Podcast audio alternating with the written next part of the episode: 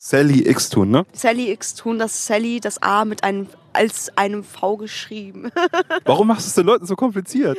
ähm, ja, das ist auch eine lange Geschichte.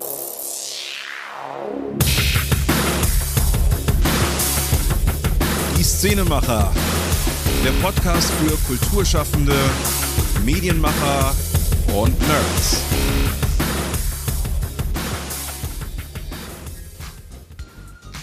Spieglein, Spieglein an der Wand. Wer ist der Schönste im ganzen Land? Das sage ich dir, du Sackgesicht, du bist es nicht. Hallo? Ähm, ich habe mal eine Frage. Kann man bei Ihnen auch kaputte Spiegel umtauschen? Nein? Saftladen. Na, egal. Ähm, ja, so. Zum Glück ist das ja nur eine Meinung, und zwar die eines dämlichen Spiegels. Ähm, ja, ich könnte ja theoretisch Alternative Model werden, weil da ähm, geht es nicht darum, dass man bestimmte Voraussetzungen erfüllt. Es geht einfach darum, dass man Charakter ist, dass man eine Persönlichkeit hat, die was darstellt, was eigenes. Und das kann Sally, mein heutiger Gast, auf jeden Fall von sich behaupten. Sie hat äh, für Magazine geshootet, sie hat Shootings in Österreich, in Deutschland, ist selbst kurdischer Abstammung. Da war ich natürlich neugierig, inwiefern das äh, kulturell clasht. Da erzählt sie was ein bisschen darüber. Ja, ähm, dann begeben wir uns jetzt doch direkt nach Köln-Ehrenfeld auf die Bordsteinkante, wo sich zwei Leute bei einem gepflegten Bierchen über Alternative Modeling unterhalten. Hi, ich bin Sally, ich bin 26 Jahre alt, komme aus Köln und bin Alternative Model. Und ähm, was ist ein Alter Alternative Model und wie unterscheidet sich das jetzt von einem regulären Model? also wir müssen keine idealen Maße haben. Jeder kann Alternative Model werden, wenn man möchte. Äh, welche Maße hast du, wenn ich jetzt mal so indiskret fragen darf? Das ist eine sehr gute Frage. Ich glaube, Oder fangen wir mal mit der Körpergröße an.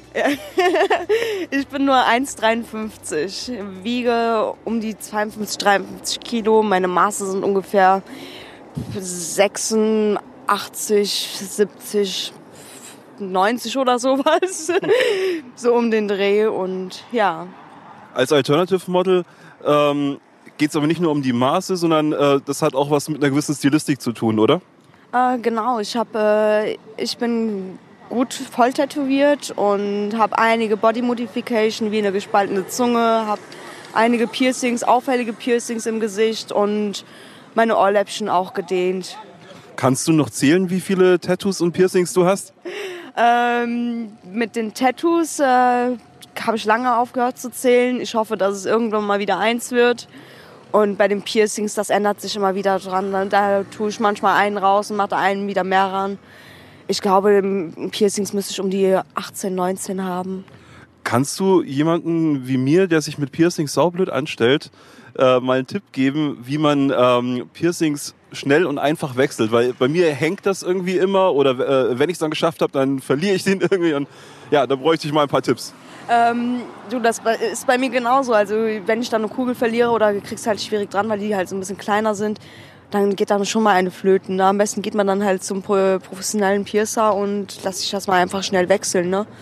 Das ist äh, viel, viel einfacher für, für dich und für mich auch. Ne? Ist manchmal halt doof, ne? wenn ich da irgendwie auch zwei Stunden lang dranhänge, um mein blödes Piercing dann wieder reinzubekommen. Ich kenne das, kenn das Problem, das ist ein bisschen anstrengend. Ja, gibt ja viele äh, Legenden. Äh, meine Ex-Freundin ist zum Beispiel der Piercing am genau am 30. Geburtstag aus dem Gesicht gefallen. Hast du da auch solche Anekdoten? Ähm, nee, das nicht. Ist, ja, einmal ist mir halt beim frisch gestochenen Piercing ist mir halt die Kugel flöten gegangen. Und da habe ich halt direkt meinen Piercer geschrieben und dann bin ich halt schnell zu ihm nach Hause und da hat er mir direkt wieder eine Kugel dran gemacht. Aber sonst ist mir leider, also zum Glück sowas nicht passiert. Direkt wieder die Kugel geben. ähm, wann hat das, äh, wann kam die Idee bei dir, dass du gesagt hast, hey, ich möchte modeln? Ähm, oder hast du das überhaupt für dich irgendwie als eine Möglichkeit gesehen und wie bist du da reingewachsen? Ähm, mein Ex-Freund ist Tätowierer und ich dachte, also beziehungsweise wir dachten uns, das wäre halt eine gute Promotion für ihn, wenn ich mit seinen Tätowierungen äh, irgendwie vor der Kamera halt stehen würde. Und ja, irgendwann hat es mir dann so Spaß gemacht. Wir haben uns halt getrennt und ich habe es halt weitergemacht. Ja, super. Und ähm, du hattest mir vorher schon erzählt, du hattest am Anfang ein bisschen äh, mehr gewogen mal, ne? Äh, du hast dann abgenommen. Äh, war das Modeln für dich eine Motivation abzunehmen oder war das jetzt unabhängig davon? Äh, Das war unabhängig davon. Also ich habe 20 Kilo insgesamt abgenommen und ja, wenn man halt ein paar Kilo verliert, na, wird man ein bisschen selbstbewusster. Und das mit den Tattoos, na, das hat auch, ich war früher sehr, sehr introvertiert. Und mit den Tätowierungen ändert sich das halt alles. Ne? Man ist halt voll tätowiert und irgendwann hat man dann halt keine Scheu. Und man wird halt wirklich sehr, sehr selbstbewusst dadurch. Das macht einen schon stark. Mhm, Das kann ich mir vorstellen. Du hast ja mittlerweile schon ein paar Fans, kann man sagen. Ne? Äh, jetzt stellt sich natürlich die Frage, äh, ist das, wa- was du machst, ist das äh, semi-professionell oder ähm, wie kann man das jetzt genau bezeichnen und ähm, wie, was planst du quasi äh, damit anzustellen? Also was sind so deine Zukunftsvisionen? Äh, ja, das ist semi-professionell, was ich mache. Ich habe noch einen äh, normalen Job, sage ich jetzt mal. Ähm, damit, also mit dem Modeln verdiene ich schon ein bisschen was nebenbei, aber das ist halt auch nur ein kleines Taschengeld. Ne? Das, was ich halt, äh, was ein Vorteil ist mit dem Modeln ist, ich äh, reise halt äh, sehr viel durch ganz Deutschland. Ich war sogar in Österreich auch wegen Shootings. Jetzt kommt zum Beispiel auch äh, Ende des Monats jemand aus der Schweiz, um mich zu fotografieren. Sowas finde ich dann halt eigentlich auch total gut.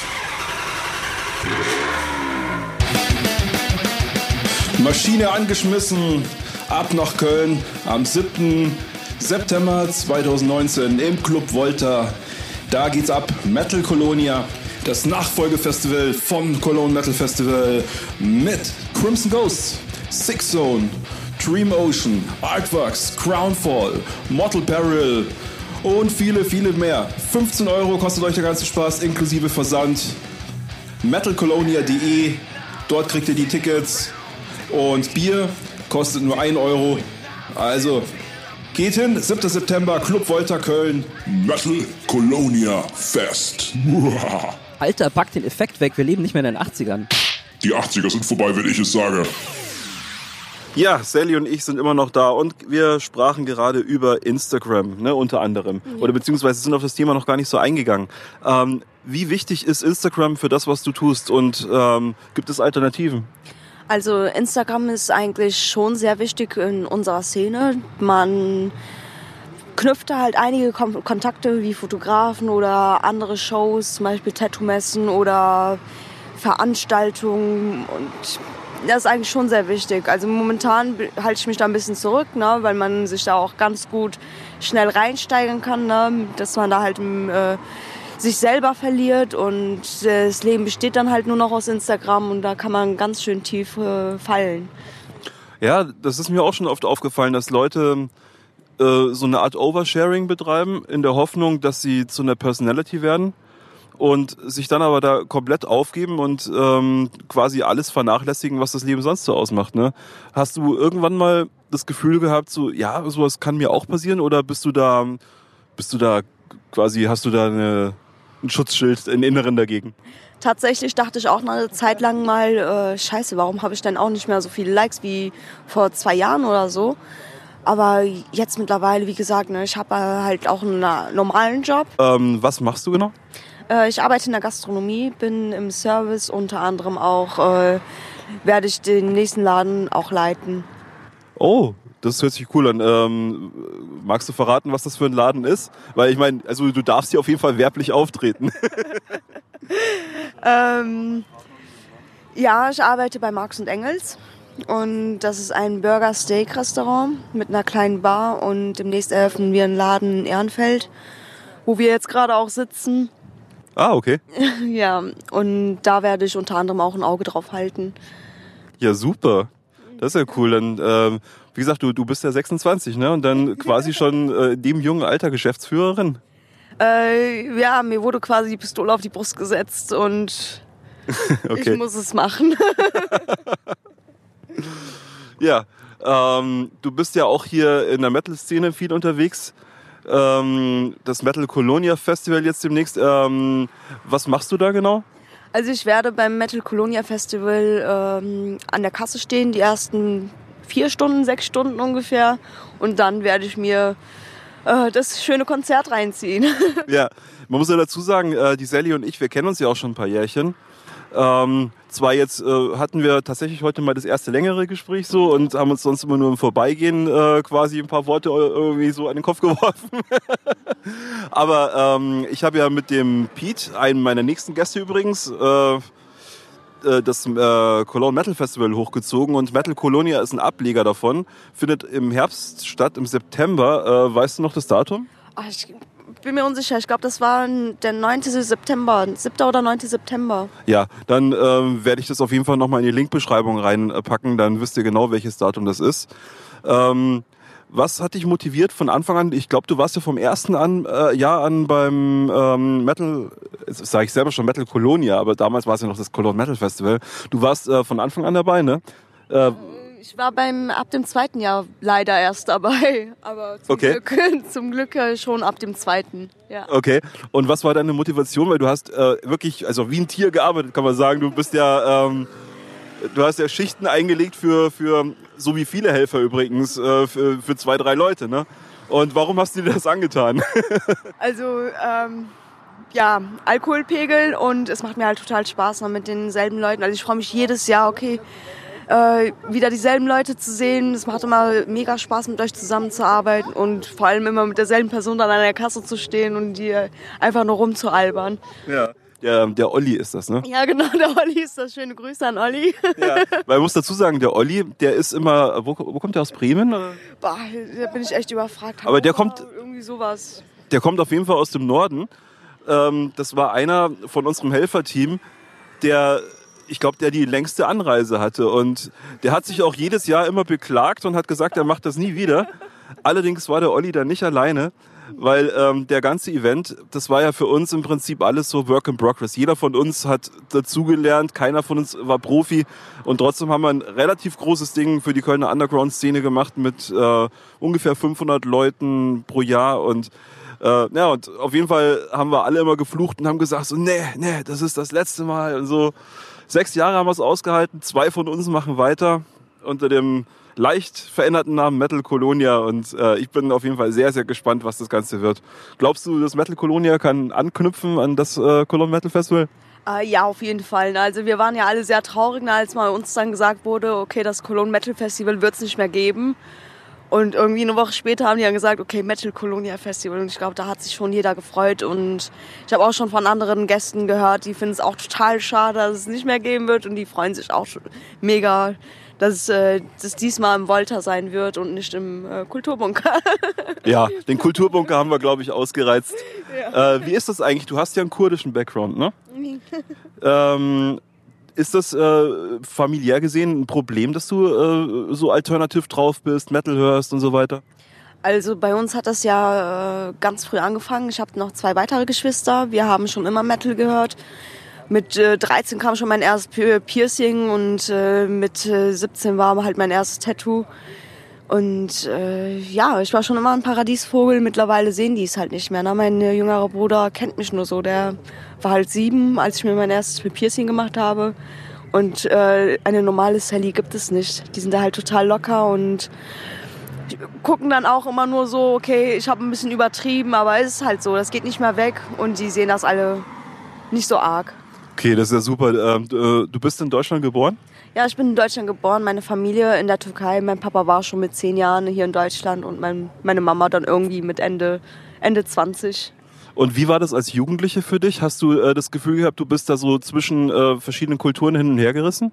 Äh, nein, überhaupt nicht. Ich bin äh, froh, Kurdin zu sein. Ich habe eine, äh, eine, eine schöne Kultur. Ich bin aber auch froh, Deutsche zu sein. Ich bin froh, hier äh, groß zu werden. Und meine Familie ist halt, äh, wie sagt Glaubst du denn, du wirst noch viel größer? groß zu werden, ja. Erwachsen zu werden, ja. Nee, ähm, ja, ich bin froh, hier zu sein. Und ich finde es halt nur schade, dass meine Familie nicht hier lebt. Also beziehungsweise meine äh, Großeltern, meine ganzen Tanten, meine Mama, meine Geschwister sind halt die einzigen, die hier sind. Ja. Ähm, wenn man jetzt äh, deine Arbeit äh, im Netz verfolgen möchte, wo findet man dich da am besten und wie kann man dich supporten?